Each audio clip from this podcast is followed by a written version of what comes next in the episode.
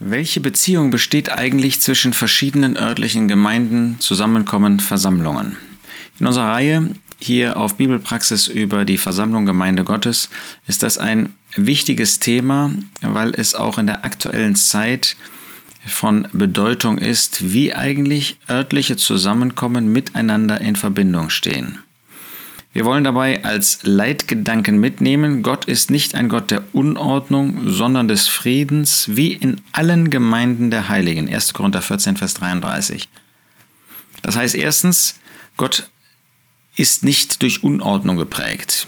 Das Gegenteil ist zwar hier nicht Ordnung, sondern Friede, ähm, aber das macht schon deutlich, wenn es keine Unordnung ist, dann ist da eine Ordnung, eine göttliche Ordnung, die aber nicht eine formale Ordnung ist, sondern eben durch Frieden geprägt ist. Zweitens, das, was Gott in dem ein, an dem einen Ort ist, das ist auch an den anderen Orten. Wie in allen Gemeinden der Heiligen. Das heißt, alle örtlichen Zusammenkommen bilden nicht zusammen die Versammlung Gottes oder die Gemeinde Gottes, aber sie werden durch dieselbe Lehre geprägt. Jedenfalls dann, wenn sie auf der gleichen Grundlage, auf dem gleichen Fundament stehen, wenn sie diese Beziehung auf der Grundlage der Schrift zueinander aufrechterhalten wollen. Wir können ja heute nicht mehr sagen, dass die örtlichen Zusammenkommen auch die örtlichen Versammlungen, Gemeinden im absoluten Sinn sind. Denn es gibt viele Gläubige, die an viele verschiedene Orte gehen, auch an einem, in einer Stadt. Also viele verschiedene Orte, damit ist gemeint verschiedene Grundsätze. Sodass kein Zusammenkommen von sich behaupten kann, das ist, wir sind die Gemeindeversammlung Gottes an diesem Ort.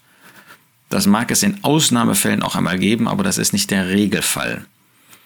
Insofern sprechen wir nicht so sehr von örtlichen Versammlungen. Die gibt es natürlich heute, bestehen aus allen Gläubigen an dem jeweiligen Ort, aber oft kommen sie auf verschiedenen Grundsätzen an verschiedenen Orten einer solchen Stadt zusammen.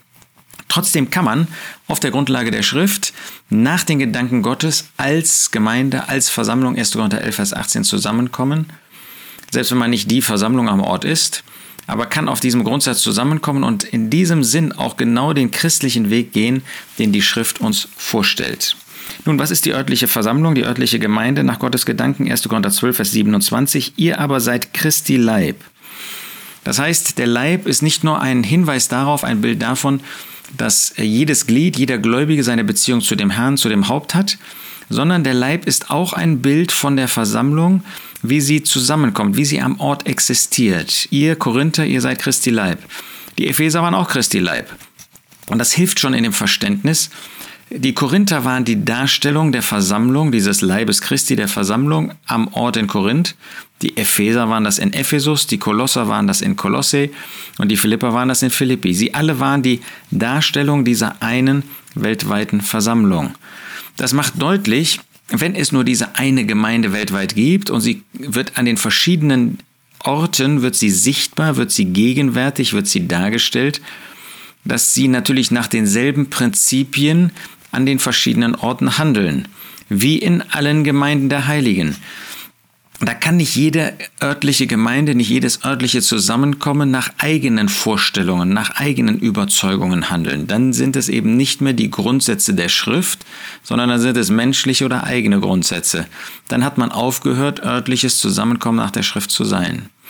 Das bedeutet auch, dass in Einheit gehandelt wird. Wir werden ja gerade aufgefordert in Epheser 4, Vers 3, die Einheit des Geistes zu bewahren in dem Band des Friedens. Das heißt, das, was eine örtliche Versammlung tun kann, was ein örtliches Zusammenkommen tun kann, ähm, was die Kompetenz betrifft, nämlich aufzunehmen, auch wieder aufzunehmen nach einem Ausschluss oder auszuschließen, das wird an diesen Orten gleich gehandhabt. Es geht nicht um Einheitlichkeit, ja, was weiß ich, wie die Sitzordnung ist, äh, zu welcher Zeit man zusammenkommt und so weiter, sondern es geht um Einheit. Das heißt, in den Punkten, die Gottes Wort festlegt, und dazu gehört eben das Aufnehmen, Wiederaufnehmen und das Ausschließen. In diesem Punkt muss gleich gehandelt werden. Denn wie kann an dem, sagen wir mal, in Ephesus jemand aufgenommen werden, der wird aber in Kolosse nicht aufgenommen? Oder wie kann in Kolosse jemand nicht aufgenommen werden, äh, aber der wird dann in ähm, Ephesus oder in Philippi auf einmal aufgenommen?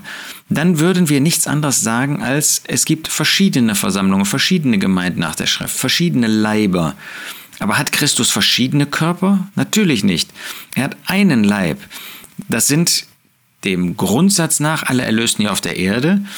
Aber wenn an einem Ort jetzt Gläubige zusammenkommen und sagen, das ist eigentlich nicht so entscheidend, was an dem anderen Ort äh, geschieht, was Aufnahme und ähm, Ausschließen betrifft, dann kann so ein Zusammenkommen niemals die Darstellung der weltweiten Versammlung sein. Denn es gibt auf der Versammlung nur, auf der Erde nur diese eine Versammlung, diesen einen Leib. Und deshalb wird dieser Leib auch ein, in Einheit handeln. Das heißt, wer in Ephesus aufgenommen ist, der ist auch in Philippi aufgenommen. Und wer in Kolossi aufgenommen, nicht aufgenommen worden ist, der ist auch in ähm, Laodicea nicht aufgenommen. Das ist der Gedanke der Einheit.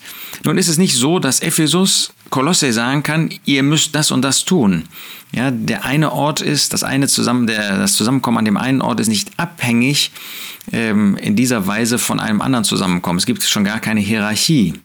Aber, unab, ähm, aber im un, äh, Unterschied dazu oder von der anderen Seite betrachtet, beide Zusammenkommen können unmöglich unabhängig voneinander handeln, denn dann würden sie sagen, es gibt nicht diesen einen Leib, diese eine Versammlung, sondern es gibt örtlich gibt es eben Leiber, gibt es äh, Versammlungen, aber die haben nichts, ähm, außer vielleicht vom Namen her, miteinander zu tun.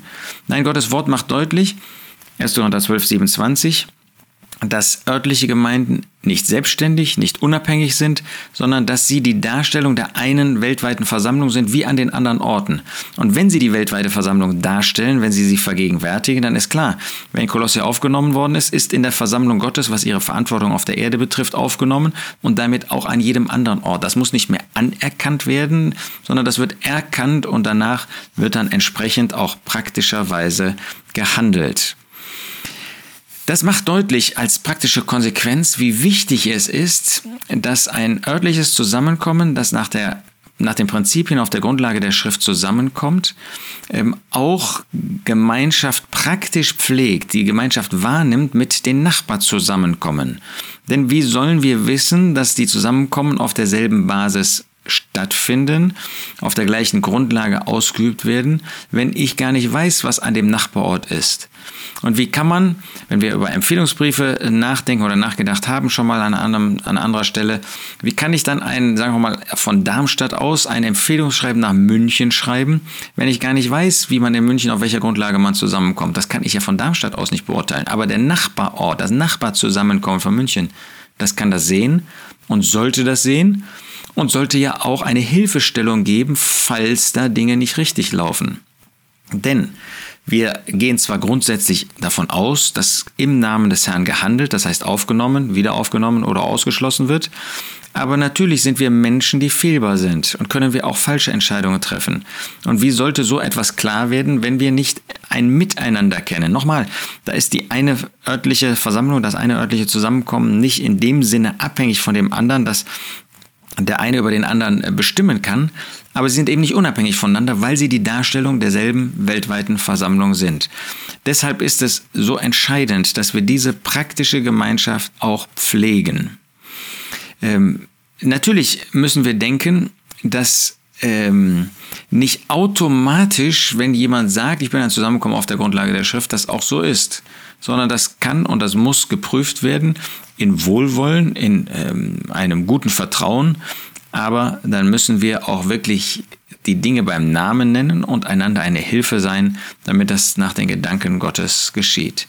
So haben wir eine wunderbare Harmonie zwischen örtlichen Zusammenkommen, örtlichen Gemeinden, örtlichen Versammlungen, die auf der gleichen Basis der Schrift stattfinden und können so auch in einer Zeit des Niedergangs, da wo auch nur wenige vielleicht einen solchen Weg gehen, können wir zur Ehre des Herrn sein und etwas von seinen Gedanken über seine Gemeinde, seine Versammlung darstellen. Und das wollen wir doch.